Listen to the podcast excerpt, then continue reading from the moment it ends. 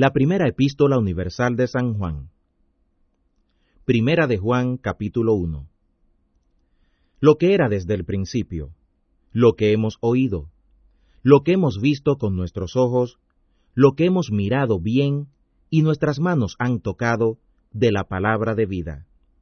Porque la vida es manifestada y también lo vimos, y testificamos y os mostramos aquella la vida eterna, la cual estaba con el Padre y nos ha aparecido.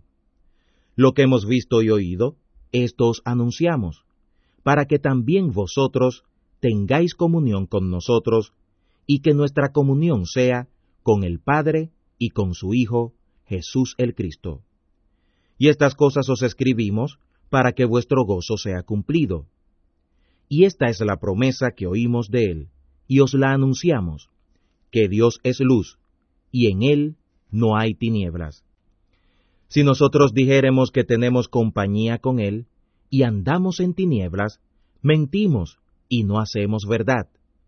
Mas si andamos en luz, como él está en luz, tenemos comunión con él entre nosotros, y la sangre de Jesús el Cristo, su Hijo, nos limpia de todo pecado.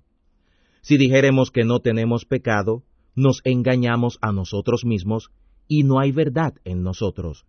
Si confesamos nuestros pecados, Él es fiel y justo para que nos perdone nuestros pecados y nos limpie de toda maldad.